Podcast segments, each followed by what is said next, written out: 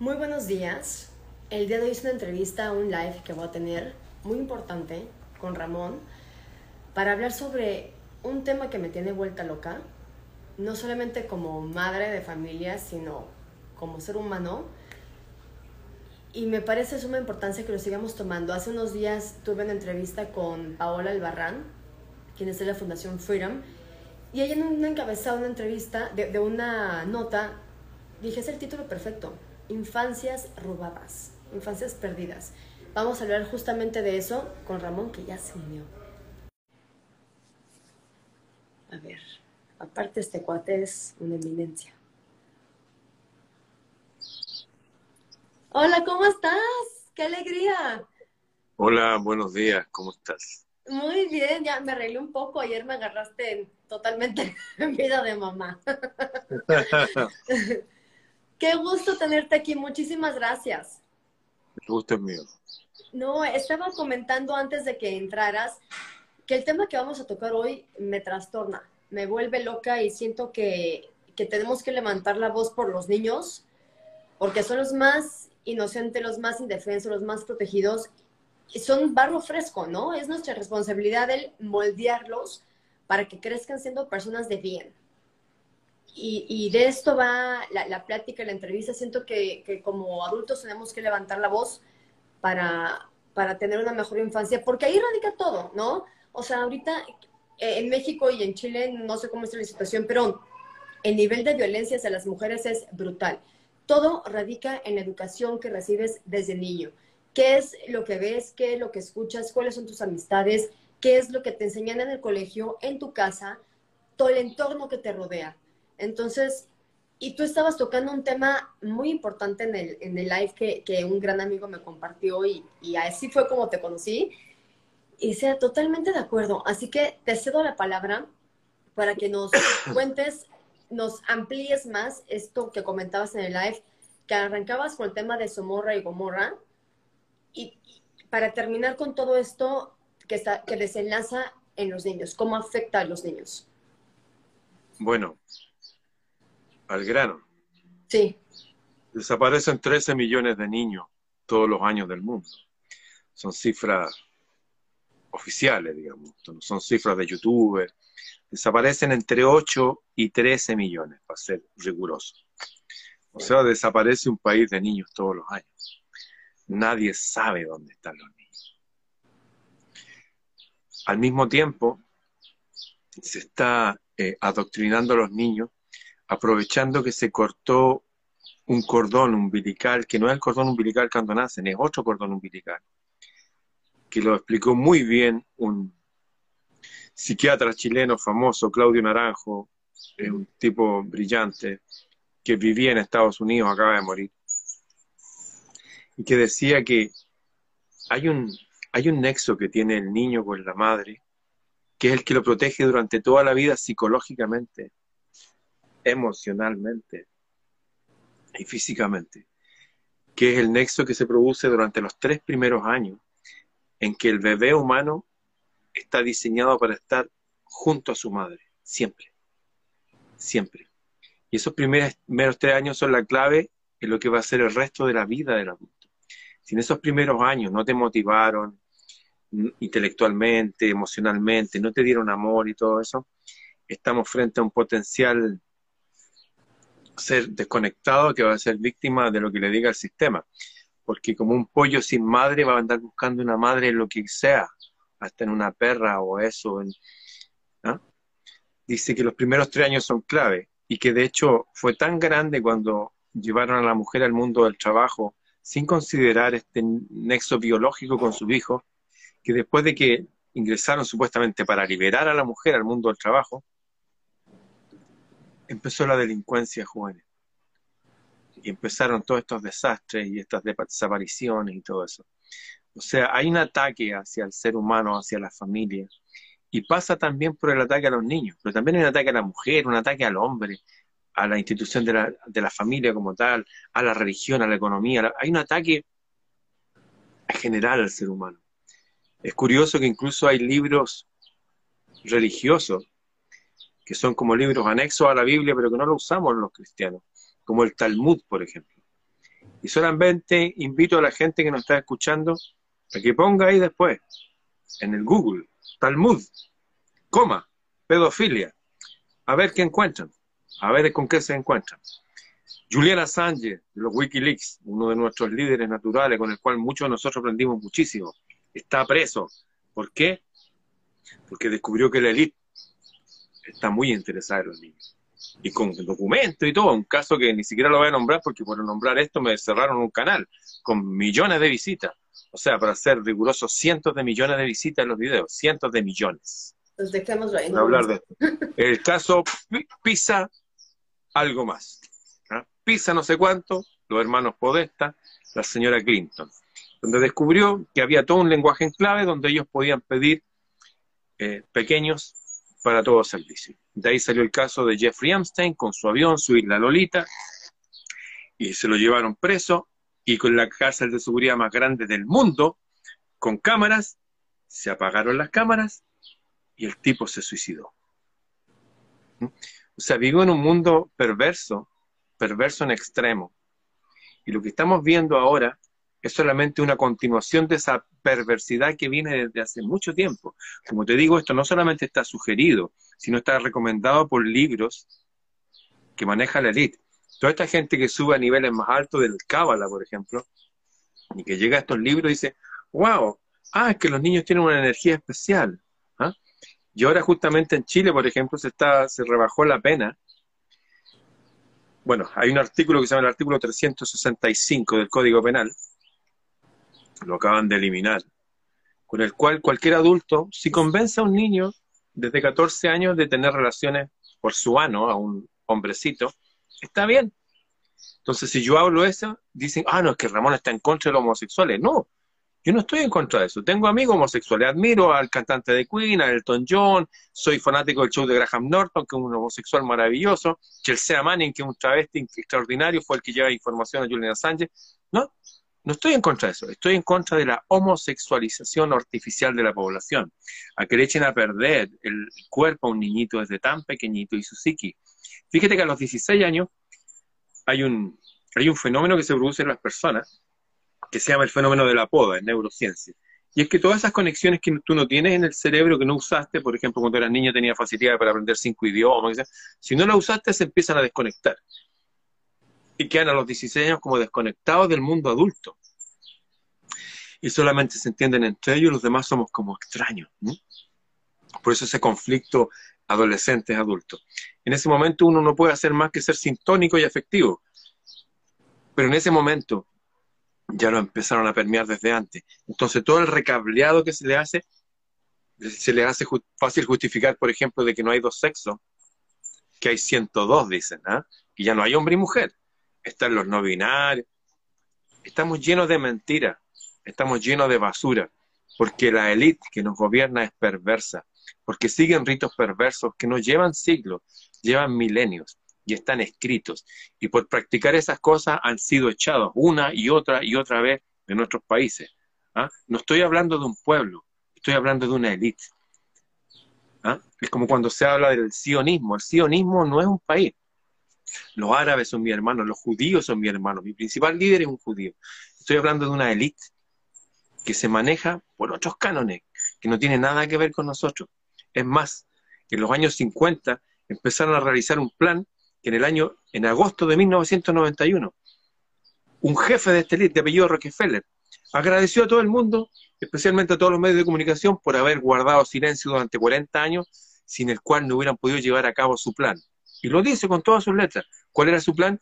De tener un orden mejor en el mundo, un solo gobierno, porque la gente ese gobierno está pasado de moda.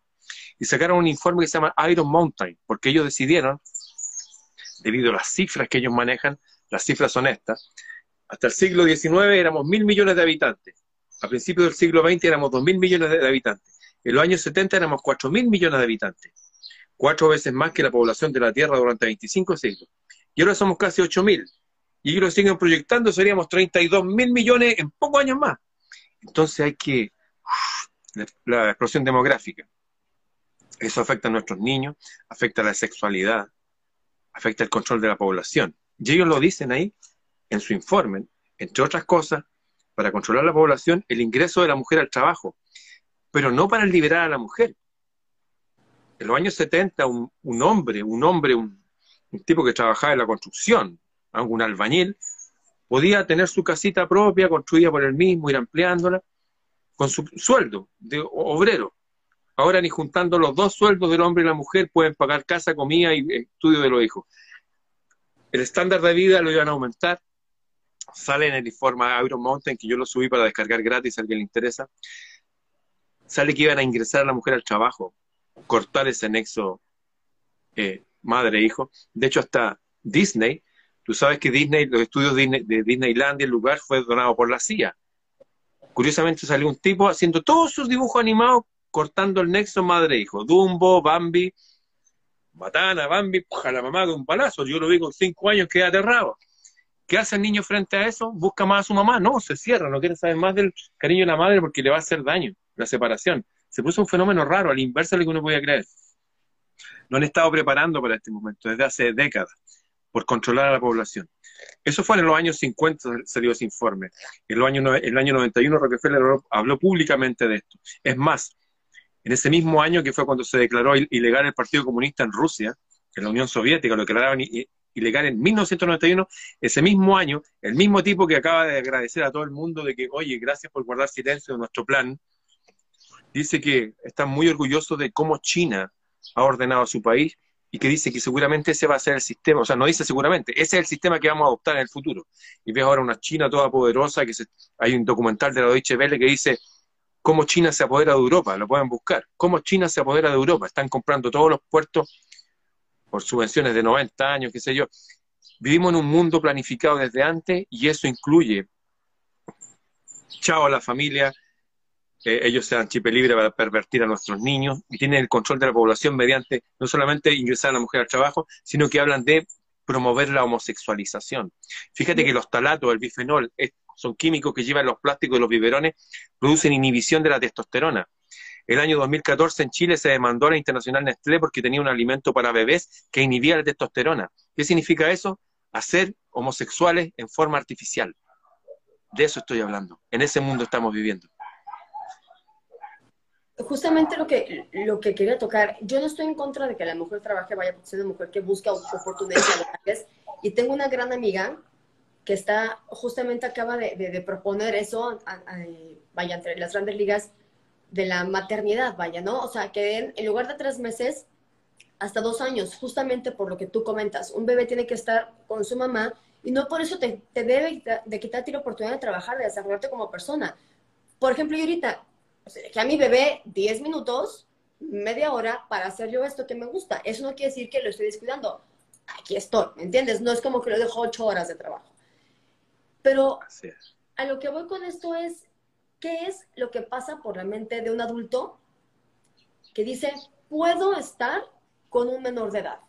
Puedo trastornar la mente de un menor de edad. Y pasa porque puede que, o sea, te lo permiten. No pasa nada, como lo decías tú en, el live, no pasa nada. Si un adulto de 35, 40, 50 años decide estar con menor de es porque no pasa nada lo dejan. Entonces, mi pregunta es, ¿qué puede pasar por la mente de un adulto que en teoría es responsable, es maduro, para cometer esa atrocidad con un niño y, como decía el título de, este, de, esta amiga, provocar una infancia perdida, una infancia robada? Y es en donde comienzan los trastornos. ¿Qué es lo que pasa por la mente de un adulto para poder hacer eso? Cuando yo tenía 16 años o 15, se acercó el jefe máximo del colegio donde yo estaba, se llama Don Bosco, el padre Mario, ¿ah? muy admirado, muy simpático. Y empezó a toquetearme íntimamente con el dorso de la mano, acercándose así, se acercó mucho, y yo, hablé con mi papá, y le dije, oye, pasó esto y no lo voy a aceptar. Y ya habían rumores entre nosotros que hacían fiesta entre los curas de Don Bosco en una iglesia en la Alameda, en un lugar céntrico. Yo dije, voy a ir a este tipo y voy a pegar. Mi papá me dijo, no, no olvídalo. Nadie te va a creer a ti. Y en la vida vas a encontrar mucha de esa gente y están todos en puestos de poder. Aléjate, tú ya estás a punto de recibirte, salir de la secundaria, así que aléjate.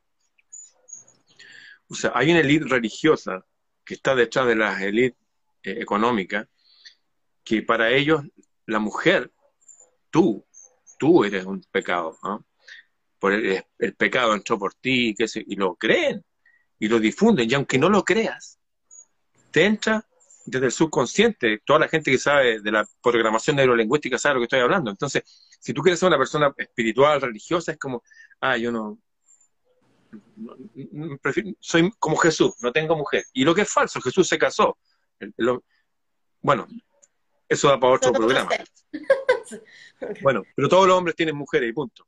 Entonces hay una distorsión de la masculinidad que lleva miles de años. Hay una demonización de la mujer que ha permeado a través del inconsciente colectivo a todo el mundo.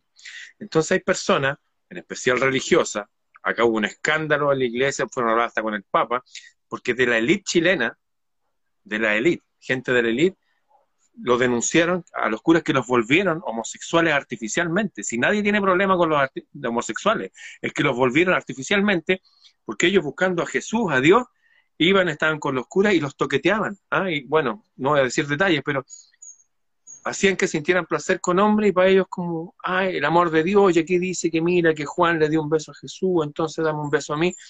Yo tengo un gran amigo, Silay Mora, que estuvo en tu país, en México, eh, etnógrafo, filósofo, tiene 40 libros, y él en su último libro denuncia, él iba a ser cura, y estaba acostado y, uno de sus curas máximos fue y se le metió un calzoncillo a su cama.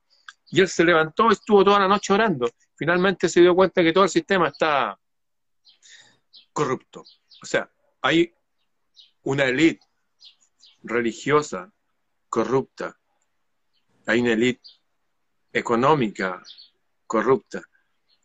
Y, ya basta con eso. Hay una sociedad. Son los que manejan la sociedad que la corrompen. Tú vas a ver, como digo, que hay químicos que están en los biberones de los bebés que lo están afectando. Hay químicos en los alimentos Nestlé. ¿Fue esa vez y en Chile nomás o algo mundial? Eso es lo que está pasando ahora. Y ellos tienen varios argumentos. Uno es disminuir la población. Otros ellos aseguran hasta el día de hoy que la mujer es pecaminosa, porque no les gustan las mujeres. Entonces la mujer es pecaminosa, pues la mujer entra al pecado, porque ahí dice en la Biblia, e insiste en argumentos que llevan miles de años, que salieron de un pueblo específico, el cual ha permeado toda la sociedad. Y nadie se cuestiona el cuento. Nadie se cuestiona que nos tienen engañados y que aquí hay una élite que está siempre saliendo libre de polvo y paja de todo esto. Yo he contado varias veces, por ejemplo, la guerra mundial. La guerra mundial fue entre primos hermanos. El rey de Inglaterra, Jorge III, el Kaiser alemán, el zar de Rusia, son primos hermanos. Y son primos con el rey de España. El rey de España es nieto de la reina Victoria. El rey de Grecia, el rey de Dinamarca, de Noruega. Toda la realeza europea son nietos de la misma mujer que salió de esta gente con estos libros tan sagrados, qué sé yo, y que salen atrocidades como esta. Si yo hablo, por ejemplo, en contra de esto que está pasando ahora, oye, no, que Ramón Freire habla en contra de la salud. Bueno, hay libros que siguen imprimiendo que dicen que ellos pueden abusar de nuestros niños hasta que tengan nueve años. Y hablan que nuestras mujeres son prostitutas. Lo dicen libros sagrados que, de la gente que maneja el mundo. De hecho, de la gente que está con la onda de la cábala y todo eso. Eso que usa la ranita roja aquí en la mano. Ese es el mundo en que estamos. Está la misma élite de siempre, la misma élite. Esto recuérdalo siempre. Los imperios cayeron, los reinos cayeron, pero los linajes que gobernaban esos imperios, esos reinos siguen estando aquí y se jactan de ello. Hasta el millonario Paul Getty hacía llevar su genealogía hasta uno de los emperadores de Roma. Fíjate que todos estos tronos que salen de Inglaterra, que están, insisto, el rey de España es nieto de la reina Victoria. ¿Por qué? Es casual. La mitad de los presidentes de Estados Unidos son descendientes de la misma etnia. ¿Por qué? Porque hay un plan que se está llevando a cabo, lo dijo este señor Rockefeller, y que iban a usar a China en el futuro. Ellos crearon la izquierda y la derecha. Ellos decidieron que nuestros hijos son basura. Ellos decidieron ponerle un corte al crecimiento demográfico porque ellos están tan preocupados por la salud del planeta. Vivimos un mundo gobernado por locos. Y no es mi opinión, es lo que han dicho sabios como Salvador Fraichedo, por ejemplo. Y este mismo chileno que te contaba, Claudio Naranjo, que dijo, oye, aquí hay algo raro, aquí están controlando la población desde su infancia. Con eso cortan el nexo madre-hijo y con eso el niño queda permeable para los sistemas totalitarios. Tú vas a ver hasta el libros como Orwell, 1984, qué sé yo. ¿Queréis controlar la población? Separa a los niños de las madres. Déjalo así y listo, y eso es pone un perno limitador en su intelecto, porque eso pasa también, se hacen menos inteligentes, pero se hacen más agresivos y más moldeables, más manejables. Hoy día en Chile se sacó un decreto que protegía a los niños. Ahora cualquier adulto si conversa a alguien de 14 años que, porque el sentimiento está con él, está bien. 14 años es un niño. Le van a echar a perder su físico, su cuerpo, su psiqui. Y nadie hace nada. ¿Por qué? Acá en Chile, por ejemplo, los parlamentarios ganan tres veces más que los de Inglaterra. El objetivo de este, de este live, además de, que tuve el gusto de conocerte, es eso, es crear conciencia en todos los que nos están viendo aquí. Que por cierto, muchas gracias por acompañarnos para, para alzar la voz a favor de los niños, a favor de los adolescentes. Es crear conciencia con estas más de 400 personas que nos están viendo en que los niños son nuestra responsabilidad. Tenemos que moldearlos, ¿de acuerdo? Para que sean, que crezcan siendo personas de bien, que en un futuro generen a favor de nuestra sociedad, que sean personas que, que, que, aporten, ¿sí? Que aporten cosas buenas, con una buena familia, con una buena profesión, para que se, se desarrollen laboralmente y generen a favor de que, que, crea, que crezcamos como sociedad. Entonces, mi objetivo este live es, además de qué carambas puede pasar por la mente de un adulto para trastornar la vida de un niño, ¿sí? Es crear conciencia. Es nuestra responsabilidad los niños que crezcan de una manera sana, saludable, con alimento, con comida, con amor. Y eso es, es mi, mi, único objetivo hacer este live, es crear conciencia en los adultos que los niños son nuestra responsabilidad, que crezcan sanos y felices. Vámonos a las soluciones entonces. Exacto, soluciones, porque es muy bonito como se escucha, pero, pero está en nosotros el poner soluciones. Lo que se ha escuchado no tiene nada de bonito, es horrible. No, no, no, suena bonito el decir, es nuestra responsabilidad hacerlo, pero es, ¿qué ah, es lo que vamos a hacer para que eso pase? Porque hay muchos adultos con la mente trastornada que por satisfacer cierta necesidad están dispuestos a trastornar la vida de un niño. Entonces, es ¿qué es lo que vamos a hacer para que esto cambie? Yo sé, lo que voy a decir no, es algo mío, voy a repetir algo que dijeron hace miles de años. Los niños no son el futuro de la humanidad, son los adultos como ejemplo de los niños. Yo tengo amistades, por ejemplo, tengo mi amiga Tati en Argentina con su esposo Andrés, que es guitarrista, que tienen su hijo de 12 años, que es baterista, Juliano, que toca como los grandes bateristas del mundo, y ellos tienen un microclima, tienen un renacimiento en medio del oscurantismo los hijos estudian en la casa y todos están todo el día practicando artes liberales. ¿Qué artes liberales? Una vez se juntaron los sabios antiguos. Hay un, hay un tipo que se llamaba Sócrates, que tenía unos discípulos. Y en un libro que se llama La República, hablaron que ya desde esa época, estamos hablando hace más de dos mil años, decían que los seres humanos, tú y yo, estamos limitado. Ya hay una élite que nos limita y que no nos deja ver más allá. Y eh, lo explicaron en forma de una metáfora, de una alegoría, que se llama la alegoría de la caverna. Yo sé que tú la conoces, pero la voy a explicar brevemente para quienes no la conozcan. Se dice que los seres humanos nacen aquí como amarrados a una roca, encadenados a una roca, y solamente ven hacia adelante, a una pared, y detrás de la roca arriba hay una fogata, hay un fuego, y delante del fuego caminan personas. Y los humanos solamente ven sombras y escuchan voces.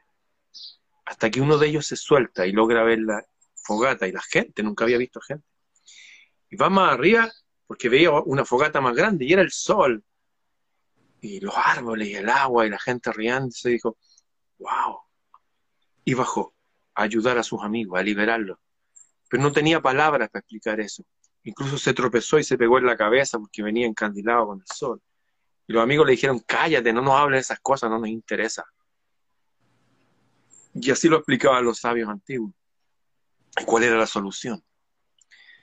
Y la solución era que los padres, junto a sus hijos, y los amigos, los prójimos, los semejantes, no todos, los que están cerca de ti, de tu alma, los semejantes, los que son semejantes a ti en cultura, en lenguaje, practicaran las artes liberales. ¿Qué es las artes liberales? Cuando tú sabes, por ejemplo, esto lo tengo aquí porque voy a hablar de la primavera que parto hoy día, la primavera verdadera. Esto lo pinté yo hace unos años Cuando tú aprendías a pintar o aprendías a, tocar música y aprendí un poco de matemática y aprendí gimnasia, empecé a cuidar tu cuerpo y aprendí a saber el nombre de las estrellas, tu conciencia se empieza a llenar de datos entretenidos que nos conectan con el inconsciente colectivo del mundo, pero lo más excelso de él, y hacen que las personas, a pesar de vivir en un mundo oscuro, sean gente empoderada y le digan que no a las cosas antinaturales. Fíjate que el renacimiento, ¿por qué salió el renacimiento? ¿Por qué? En pleno oscurantismo, unos tipos renacimiento. ¿Qué pasó ahí? A través de la ruta de la seda llegaron todos los libros que los conectaban con los antiguos. Este es un cuadro de Botticelli, que lo pintó. Esta es la diosa de May Queen. No sé, hay una canción que se llama Escalera al Cielo de Led Zeppelin que habla de ella, de la diosa de la primavera. Empezaron a descubrir que habían otros dioses, que había gente súper inteligente, que estaban las matemáticas, que había un tipo que se llamaba Séneca. Séneca produjo el Renacimiento. ¿Quién era Séneca? Era un filósofo del siglo I, pero maravilloso, es como el padre que todos quisiéramos tener. Y empezaron a traducir eso y se emocionaban. La gente empezó a interesarse por las matemáticas, por el dibujo, por la astronomía, por la verdadera historia, por las otras culturas. Cultura, cultivarnos. Tenemos un jardín aquí, plantar cosas lindas. Y eso no lo hace el niño solo. No podéis pasarle un, pincel a un niño, no. Tiene que ver a la mamá pintando, al papá o al amigo del papá. Tenemos que crear una mini sociedad. Y esto no es un consejo, es lo que vamos a hacer. No vamos a pelear contra el sistema. Vamos a crear un sistema paralelo, igual que en el Renacimiento. Tú con tu familia y la gente que te está viendo con su gente. Y cada adulto se va a reencantar y va a practicar al menos una de las artes liberales. Que aprendan a dibujar, las artes liberales también es leer en voz alta, porque cuando hablas bien, te empoderas, cuando usas bien tu voz, escuchar bien. Eso, empezar a empoderar, que los adultos despierten, que los adultos despierten y el ejemplo de eso va a ir hacia sus hijos. Si el adulto le pasa la herramienta al hijo, el hijo se va a frustrar porque alguien tiene que enseñarle. Tenemos que nosotros ser buenos ejemplos. La responsabilidad es nuestra, del adulto. El adulto tiene que llegar de nuevo a su casa jugar con los niños, tener juegos en la casa, juegos entretenidos. No hay que decirle, oye, apaga el, teléfono. No, oye, que te vean jugando algo entretenido, no sé. Los juegos que jugábamos antes, no aquí jugamos bachillerato, unas cosas con un papel y un lápiz, ya nombre, apellido, no sé. Jugar cartas, qué sé yo. Fíjate que el rey Alfonso X el Sabio, el que inventó el idioma castellano, ordenó que todo el mundo en su reino tenía que aprender o ajedrez, o backgammon, o dominó. Y él hizo un método para esto. Y hizo, compuso unas canciones a la diosa del cielo para que toda la gente cantara. Aparte de eso, hizo una escuela de sabiduría con lo mejor de los judíos, lo mejor de los árabes, lo mejor de los cristianos, lo mejor de, la filosofía del fuego de los persas. Hizo el Google de la época, para que toda la gente tuviera, oye, ¿y esta planta para qué sirve? ¿Y este animal qué? ¿Y esta estrella cómo se llama? Tenemos que volver a empoderarnos como adultos. Y eso va a trascender a nuestros hijos mediante nuestro ejemplo. Las palabras mueven, conmueven, pero el ejemplo arrastra. Sí. Pues muchísimas gracias. Muchas, muchas gracias. Al final de cuentas, es esa la intención. Ya sabemos una de las técnicas para, para sacar a los niños de tanta maldad, de tanta mente trastornada, es acercarnos a los niños, dedicarles tiempo de calidad a los niños y enseñarles que, que también pueden lograr lo que quieran, el límite es el cielo, pero tenemos que estar cerca de ellos y enseñarles con el ejemplo. Muchísimas gracias. Muchísimas gracias. Espero vernos pronto, hacer otra vez pronto, seguir levantando la voz para los niños, que son, son nuestra responsabilidad, que crezcan sanos y felices. Gracias a todos los que se unieron, son muchísimos. Muchas gracias. Chao, nos vemos. Excelente día. Adiós. Igualmente.